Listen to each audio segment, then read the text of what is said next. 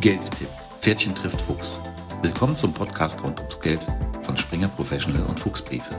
Stefanie Burgmeier, das Pferdchen, ist als Geschäftsführerin der Springer Fachmedien Wiesbaden GmbH für das Wissensportal springerprofessional.de verantwortlich. Zuvor hat sie mehr als 20 Jahre als Finanzjournalistin gearbeitet, unter anderem für die Wirtschaftswoche, die Financial Times Deutschland und das Anlegermagazin Börse Online. Ihr Anlagemotto: In der Uhr liegt die Kraft. Ralf Vielhaber, der Fuchs, ist Herausgeber der Fuchsbriefe und mehrfacher Buchautor zu Geldanlagen. Er beschäftigt sich seit 30 Jahren mit Anlagethemen. Sein Motto bei der Anlage: Sei mutig. Herzlich willkommen zum 19. Geldtipp-Podcast sagen Stefanie, das Pferdchen. Und Ralf, der Fuchs. In unserem zweiten Podcast in dieser Reihe haben wir zum ersten Mal über das Thema Inflation gesprochen. Das war im Mai 2022. Damals lag die Preissteigerung bei 7,4 Prozent. Gerade haben wir die Januarzahlen bekommen. Danach liegt jetzt die Preissteigerung bei 8,7 Prozent. Sie ist also gestiegen und damit ist das Thema weiter sehr virulent. Dabei haben eigentlich die Notenbanken ja im vergangenen Jahr bereits reagiert. Die Fed hat ihre Zinsen auf mittlerweile 4,5 Prozent angehoben, die EZB auf 3 Prozent. Das scheint aber alles nichts zu nützen.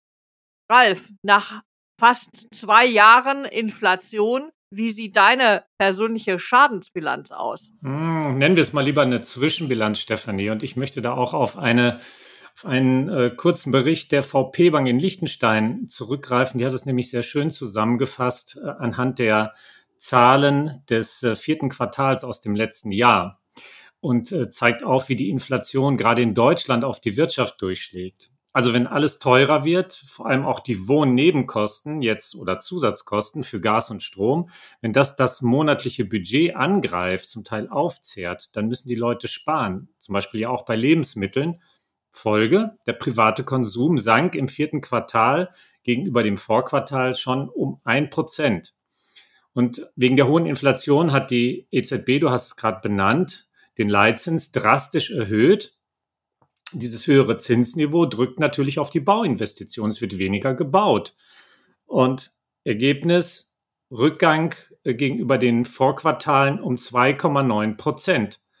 Und dann die hohen Belastungen aus steigender Inflation und Zinsen, das verdirbt den Unternehmen einfach auch die Lust am Investieren. Die Ausrüstungsinvestitionen sind zurückgegangen um satte 3,6 Prozent gegenüber dem Quartal davor. Und die Energiepreise haben natürlich auch die industriellen Produkte verteuert, was auf den Export durchschlägt die Ausfuhren entsprechend gesunken um ein Prozent gegenüber dem Vorquartal. Also da kann man schon ein bisschen sehen, was da für Schäden entstehen. Aber es gibt auch positive Effekte, nicht wahr, Stefanie? Ja, es gibt auch positive Effekte. Inflation heißt ja Preissteigerung und Unternehmen, äh, die Güter verkaufen, können ihre Preise erhöhen. Deshalb äh, sind dann die Erlöse insgesamt äh, steigen und das hat natürlich wieder positive Effekte auf die Aktienkurse. Das ist auch ein Grund, warum die Aktienkurse sich im Moment so gut entwickeln. Äh, überraschenderweise gibt es ja da mittlerweile äh, kaum äh, Rückschläge, sondern im Moment läuft das relativ äh, stabil durch. Kann man nachher noch diskutieren, wie lange das denn so der Fall ist. Wenn die Preise äh, steigen, die Unternehmen mehr einnehmen, sprudeln auch die Steuereinnahmen. Auch das ist ein positiver Effekt. Nur deshalb kann sich der Staat ja auch die ganzen äh, Unterstützungsprogramme leisten, weil eben im Moment genug Steuereinnahmen da sind und eben das Geld dann an die Bürger ausgeschüttet äh, werden kann. Und die Staaten können sich zudem noch entschulden. Denn wenn die ähm, Inflation mehr Steuereinnahmen reinspült, äh, wenn der Wert der Schulden sinkt, dann ähm, ist es leichter für Staaten, ihre Haushaltsdefizite zurückzufahren. Und ähm, was noch passiert ist, dass die Vermögenspreise äh, zurückgehen. Also das sieht man ähm, ganz gut auf der Immobilienseite. Äh, dort sinken ähm, mittlerweile insbesondere im Luxussegment die Preise. Im unteren Segment ist das noch nicht so weit, aber es hat begonnen äh, mit einer Senkung. Und das macht insgesamt, wenn man alle Vermögenswerte sich anschaut, mittlerweile schon einen Rückgang von 2,9 Prozent aus. Das hat äh, Flossbach von Storch ausgerechnet, beziehungsweise das Research-Institut von Flossbach von Storch. Also das heißt, auf der anderen Seite, es wird wieder leichter, sich ein Vermögen aufzubauen. Ralf, lass uns mal ein bisschen in die Zukunft schauen. Was glaubst du denn, wie sich die Inflation, sagen wir mal, in den nächsten fünf Jahren entwickelt? Die Gretchenfrage, ja, ja. Mal eben die Langfristprognose ja, ja. machen. Also meine persönliche Meinung ist, wenn wir Glück haben, dann sind wir bei drei Prozent. Wenn wir Pech haben, dann sind wir höher als jetzt. Also annähernd zweistellig. Das schockt. Okay, es klingt jetzt schockierend, weiß ich. Ja, ich sage dir aber auch warum. Ich habe gelernt, dass Trends an den Finanzmärkten gewöhnlich viel länger dauern, als die meisten Marktteilnehmer erwarten. Und ich gucke jetzt auch mal zurück, wie war es eigentlich Ende der 70er, Anfang der 80er Jahre? Das ist natürlich nicht direkt vergleichbar. Die Notenbanken müssen nicht so handeln wie damals. Aber dann bin ich wieder bei Argument Nummer eins, nämlich Trends sind oft sehr zäh, ähm, zähleibig und halten sich länger, als man denkt. Jetzt kommen wir aber mal von diesen Analogien zu den harten Fakten. Ich glaube, der Arbeitsmarkt und die Entwicklung dort wird unterschätzt. Dem wird zu wenig Bedeutung beigemessen für die Inflation. Wir werden jedes Jahr in den nächsten zehn Jahren den Arbeitsmarkt werden zigtausende erfahrene, oft top qualifizierte Kräfte verlassen. Und selbst bei annähernd äh, oder anhaltend hoher Nettozuwanderung, dann ist, ist das Aktivierungspotenzial von wirklichen Fachleuten in anspruchsvollen Berufen aus meiner Sicht viel zu gering und der Wettbewerb der Staaten gerade auf dem Gebiet enorm hoch und der Standort Deutschland wiederum mit seinen hohen Abgaben, seinem niedrigen Digitalisierungsstand nicht sonderlich attraktiv für diese Leute. Also ich sehe da, wir kriegen viel Masse, wenig Klasse am Arbeitsmarkt. Das kann vielleicht noch werden, auch wenn ich das bei der hiesigen Bildungspolitik nicht wirklich sehe. Aber sowas dauert dann auch wieder 15 Jahre locker. Und ähm, dann haben wir ja noch den wirtschaftlichen Umbau zur grünen Wirtschaft. Der ist enorm teuer. Jetzt brauchen wir nur noch irgendeinen externen Schock, was ja gar nicht so weit weg ist. Zum Beispiel Sanktionen gegen China, darüber wurde jetzt zuletzt ja schon gesprochen. Dann haben wir aber den Salat. Das wird richtig auf die Preise durchschlagen. Jetzt aber mal du, Stefanie, wovon gehst du denn aus? Ja, ähm, ich glaube, Ralf, du bist ähm, von uns beiden da pessimistischer im Moment. Also ich gebe dir recht. Das Arbeitskraftproblem wird durchschlagen. Ähm, äh, wenn wir beide auf uns schauen, dann ist meine These ja immer, äh, dass uns Mittelalten die Leute am Ende noch auf Knien bitten werden, länger zu arbeiten, weil einfach die Kräfte äh, fehlen. Gut, aber das mal äh, weg von der persönlichen äh, Seite. Also die Arbeitskräfte äh, werden knapp. Allerdings glaube ich, dass es auch Technologiesprünge geben wird. Ähm, ich denke da insbesondere an äh, Roboter, ähm, an künstliche Intelligenz, also Roboter, die in der Pflege eingesetzt werden, wo ich eben keine Pflegekräfte mehr in dem Maße brauche wie bislang, wo diese Funktion äh, übernommen werden kann. Das gleiche äh, für künstliche Intelligenz. Bestimmte Berufe müssen nicht mehr mit Menschen komplett besetzt werden, sondern können über eine Computerperson ähm, oder einen Computer äh, erledigt werden. Also ich glaube, dass deshalb das den Arbeitskräftemangel ähm, etwas abdämmt. Aber du hast natürlich recht, diese großen äh, Zahlen, die den Arbeitsmarkt verlassen werden, die kann man nicht alle durch Technologie ähm, ersetzen. Das Zweite, warum ich glaube, dass die Inflation äh, nicht unbedingt fünf Jahre lang auf diesem Niveau bleiben wird, ist, dass die Fett in den 70er Jahren, du hast die 70er Jahre angesprochen, auch Fehler gemacht hat. Sie hat damals in meinen Augen sich einfach zu früh ähm, aus der Zinserhöhung verabschiedet und zu früh die Zinsen wieder gesenkt. Das hat dann dazu geführt, dass es sozusagen einen äh, Double Dip, also eine zweifache Inflation äh, gegeben hat. Ich glaube, dass die Fed gelernt hat und dass das nicht mehr passiert. Vor exogenen Schocks sind wir natürlich nie geschützt. Das kann immer passieren. Das kann man nicht vorhersagen. Äh, darauf muss man sich in gewisser Weise dann akut einstellen. Vielleicht noch mal ganz kurz auf dieses Jahr. Ähm, nach meiner Einschätzung wird die Preissteigerung in diesem Jahr ungefähr der Höhe des vergangenen Jahres entsprechen. Ähm, also wenn ich mir anschaue, was die Wirtschaftsforschungsinstitute so geschätzt haben, dann liegt die Schätzung bei 6,7 Prozent für das Gesamtjahr. Das halte ich für nicht ganz unrealistisch. Ich würde wahrscheinlich noch eher ein bisschen höher gehen, so um die sieben Prozent wäre so meine äh, Prognose. Das hängt einfach damit zusammen, dass natürlich die Notenbanken äh, die Zinsen erhöhen, aber im Gegenzug schnüren die Staaten auch milliardenschwere Hilfspakete. Das muss irgendwie ins Gleichgewicht äh, gebracht werden. Nach meiner Einschätzung werden die Preise erst wieder deutlich sinken, wenn die Staaten restriktiver werden. Die Staaten können dann restriktiver werden, wenn der Ukraine-Krieg vorbei ist. Und das wird noch dauern. Also von daher ähm, äh, bin ich ein bisschen optimistischer als du, aber auch nicht euphorisch. Ralf, wir haben über die Notenbanken gerade schon gesprochen. Ähm, sie haben alle die Zinsen erhöht. Trotzdem ist die Inflation gestiegen. Wie kann das sein? Woher kommt das? Naja, die Notenbanken haben eben auf viele Faktoren keinen direkten Einfluss. Ne? Sie können die Energiepreise nicht beeinflussen. Energie wird in Dollar bezahlt. Der Dollar ist gestiegen, das heißt, der Einkauf teurer geworden. Die können die Lieferketten nicht beeinflussen. Sie können die Konjunktur in China nicht beeinflussen. Sie können den Arbeitsmarkt nicht beeinflussen oder wenn dann überhaupt nur indirekt über verschiedene volkswirtschaftliche Mechanismen.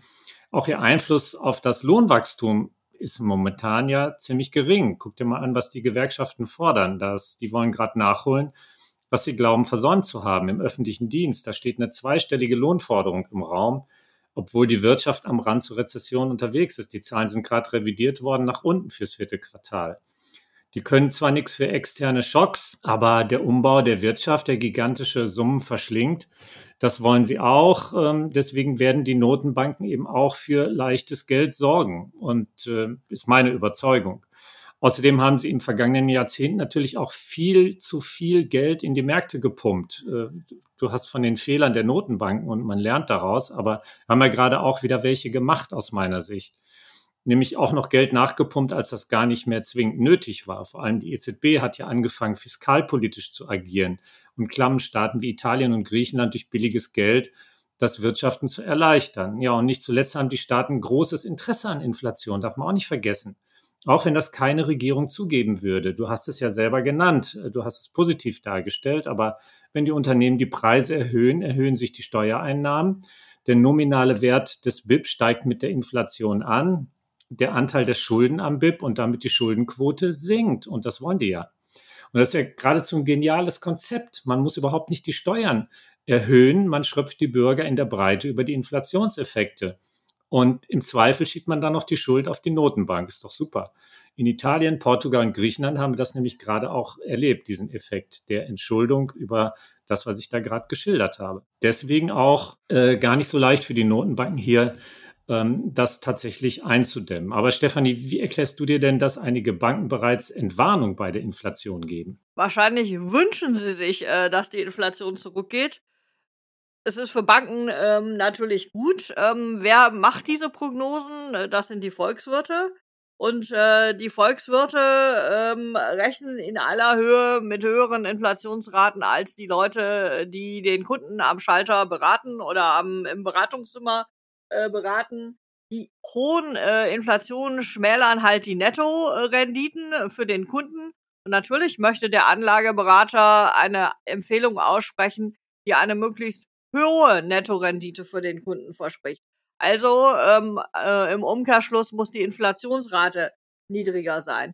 Also wenn der Kunde ein höheres Versprechen bekommt, dann bekommt er bessere Laune und verkauft und kauft lieber die Produkte äh, der Bank. Das ist, glaube ich, in meinen Augen äh, die Erklärung. Ähm, vielleicht kann man noch hinzufügen, dass die ähm, Aktienrendite im Durchschnitt der Jahre ungefähr acht Prozent beträgt.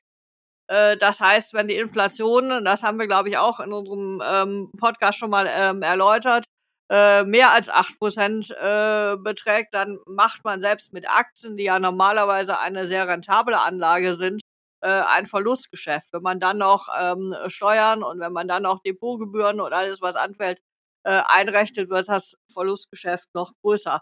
Das erklärt, warum die Banken versuchen, die Inflationsrate besser darzustellen, als sie ist, um eben äh, da den, die Beratung für sich selbst äh, zu erleichtern. Ralf, gibt es denn äh, überhaupt irgendwelche Indikatoren, äh, die du äh, im Moment siehst, dass auch Preise sinken können oder steigt gerade in deinen Augen alles an? Nee, also ganz wichtig sind ja die Preise für die Vorprodukte, die haben schon, also die sinken schon. Und ähm, das ja quasi so ein Vorlaufindikator. Auch die Lieferketten hören wir, entspannen sich im Energiesektor, das können wir aber auch beobachten alle. Äh, wegen des milden Wetters ist die Lage was entspannter, als das lange Zeit befürchtet worden ist. Und dann kommen ja noch diese berühmten Basiseffekte, von denen wir auch hin und wieder schon mal gesprochen haben, dazu. Also die hohen Steigerungen im Vorjahr, die sind jetzt ja kaum zu toppen aus heutiger Sicht. Und äh, dann sieht es eben in Relation dazu in diesem Jahr wieder entspannter aus. Das sind ja immer alles relative Verhältnisse.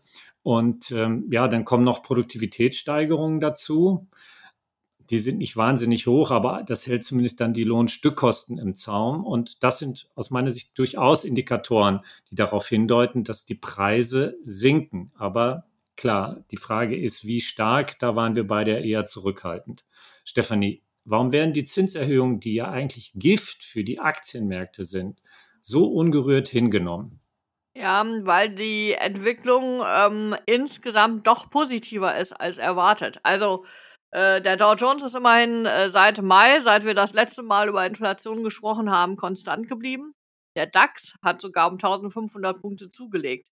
Äh, dass Europa oder Deutschland äh, da eine Kurssteigerung hingelegt hat, hängt in meinen Augen damit zusammen, dass die Lage nicht so schlimm gekommen ist, wie sie mal gedacht war. Ähm, wenn wir uns dran erinnern, wie lange haben wir darüber diskutiert, dass wir alle in kalten Wohnungen sitzen, ähm, dass es keine Energie mehr gibt.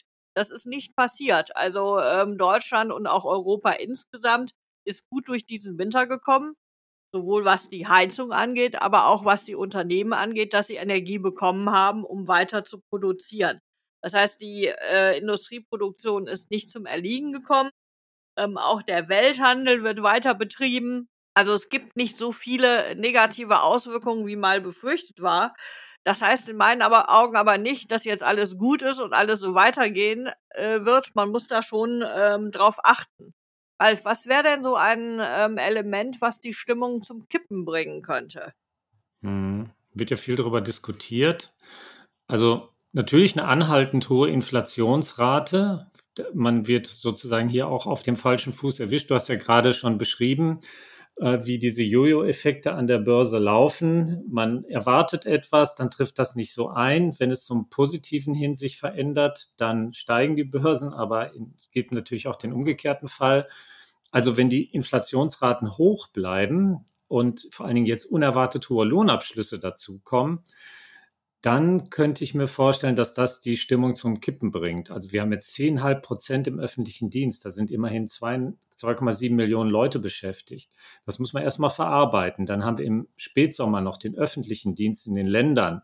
Da sind auch nochmal eine knappe Million Leute beschäftigt. Dann die Bahngewerkschaft, die wollen ein Plus von 12 Prozent, die Textilbranche plus 8 Prozent, Papierindustrie plus 10,5.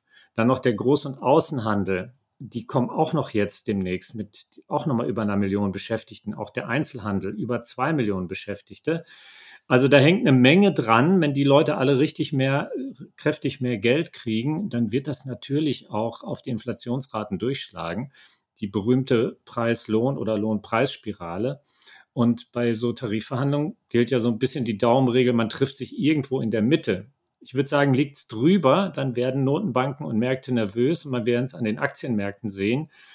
Und da seit 2020 schon die Reallöhne sinken, ist natürlich der Druck der Basis zu hohen Lohnabschlüssen hoch.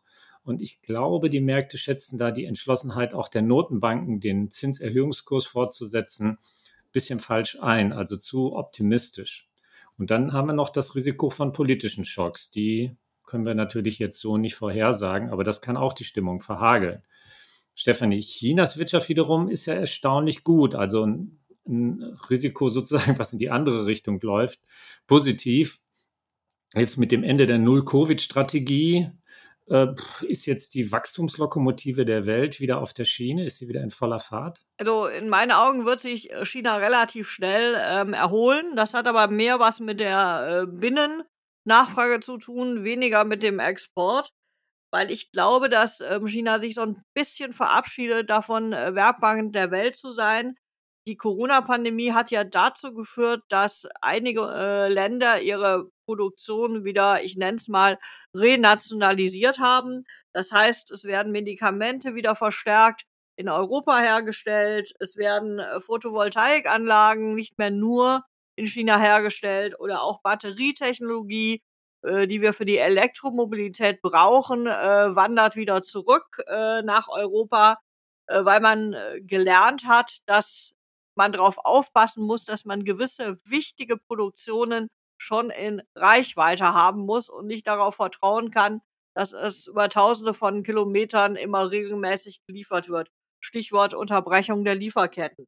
So dass ähm, ich glaube, dass China sich zwar erholen wird, aber nicht mehr auf diese Wachstumsraten kommen wird wie in der Vergangenheit.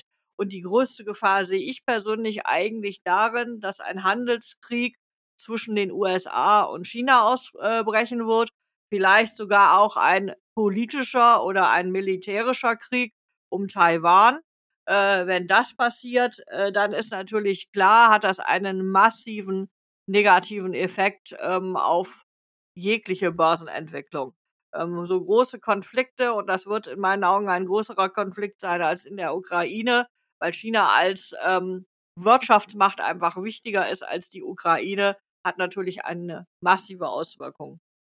Ralf, was heißt denn dieses ganze Bild, was wir jetzt versucht haben ähm, zu zeichnen, für die Anleger? Was sollten sie tun? Ich erinnere mich noch, im Mai hast du Rohstoffe empfohlen. Bleibst du dabei? Ist das deine Empfehlung für die Anleger und Anlegerinnen? Ja, Stefanie, ich könnte es kurz machen. Ja, also ich bleibe dabei. Ich werde auch weiter Gold zukaufen, auch Kryptos, kennst ja da mein, meine Vorliebe. Das sind aber natürlich eigentlich nur Nischenanlagen und die machen auch nur kleine Teile im Portfolio aus, ist uns beiden klar. Also ich bleibe bei Aktien, setze via Sparplan auf den Cost-Average-Effekt, Cost -Average also ein Durchschnittseinkaufsniveau.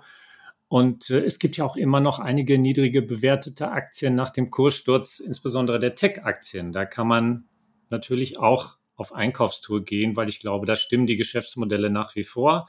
Ich denke da an Amazon, das wird sich irgendwann wieder erholen mit, ähm, mit dem Einkauf der Leute. Die haben dann wieder ein bisschen mehr Geld hoffentlich auch in der Tasche, wenn die Löhne entsprechend steigen. Und das kommt natürlich so einem ähm, Riesen wie Amazon zugute. Es verlagert sich immer mehr ins Internet. Bei Google muss man ja vorsichtig sein. Ähm, hier diese ganze Chat-GPT-Geschichte, wissen wir noch nicht, wie sich das auswirkt. Aber vom Grundsatz her, ich bleibe bei Aktien, ich kaufe weiterhin Aktien ein. Du hast im Mai, Stefanie, wiederum Value-Aktien, Value-Fonds empfohlen. Bleibst du auch dabei? Ja, ich bin da auch langweilig. Ähm, ich bleibe auch dabei. Und ich bleibe, um das nochmal kurz einzufügen, auch bei meinem Abrat von Kryptos. Also ähm, da würde ich wirklich äh, die Finger von lassen, außer man hat ganz viel Zeit und kann sich mit jedem Detail auseinandersetzen. Aber äh, jemand, der eben nicht so tief eindringt, der läuft Gefahr, das haben wir ja in den letzten Monaten erlebt, äh, wirklich massiv Geld zu verlieren. Aber zurück äh, zu den Value-Aktien und zu den Value-Fonds. Wenn ich auf die vergangenen äh, sechs Monate schaue, dann haben äh, Value-Fonds, also gute Value-Fonds, nicht alle, ähm, ungefähr 20 Prozent zugelegt. Das finde ich ist eine gute Performance in dieser äh, Situation und deshalb bleibe ich dabei.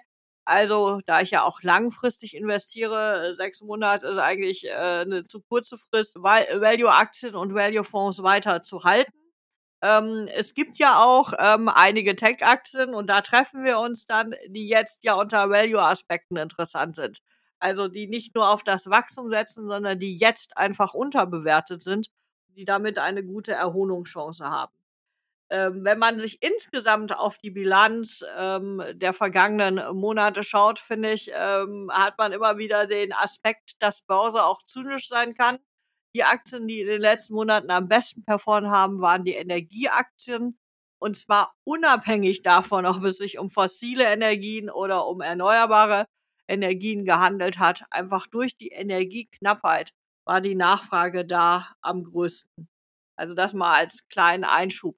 Ralf, hast du denn noch etwas, was du unseren Hörerinnen und Hörern mitgeben möchtest der Empfehlung? Hm, ja, also ich würde auf jeden Fall darauf achten, ähm, Tage, ein Tagesgeld anzulegen, statt die, ich sage jetzt mal, weil du von Energie gesprochen hast, statt die Kohle auf dem Girokonto verglühen zu lassen. Und ähm, ja, man kann Online-Banking machen, aktiv seine eigenen Gelder verwalten, wenn man vielleicht auch oft Liquidität braucht. Und es gilt der Grundsatz, wer bequem ist, zahlt drauf. Ne? Und ähm, Wer meinem eher angespannten Inflationsszenario folgt, der sollte die äh, strategischen Anteile seiner Rohstoffanlagen zu Lasten von Anleihen und Aktien erhöhen und äh, sich um weitere Alternativen kümmern. Also da gibt es ja die Cat-Bonds, Katastrophenanleihen oder möglicherweise sogar Direktanlagen, wer über, die entsprechende, über das entsprechende Kleingeld verfügt.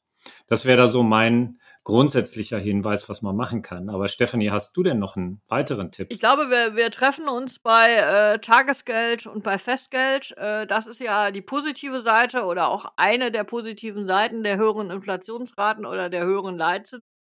Es gibt wieder Geld auf Tagesgeld und Festgeld. Da würde ich äh, mal schauen, äh, was gibt es da. Also es gibt mittlerweile schon vereinzelt Festgeld mit mehr als drei Prozent.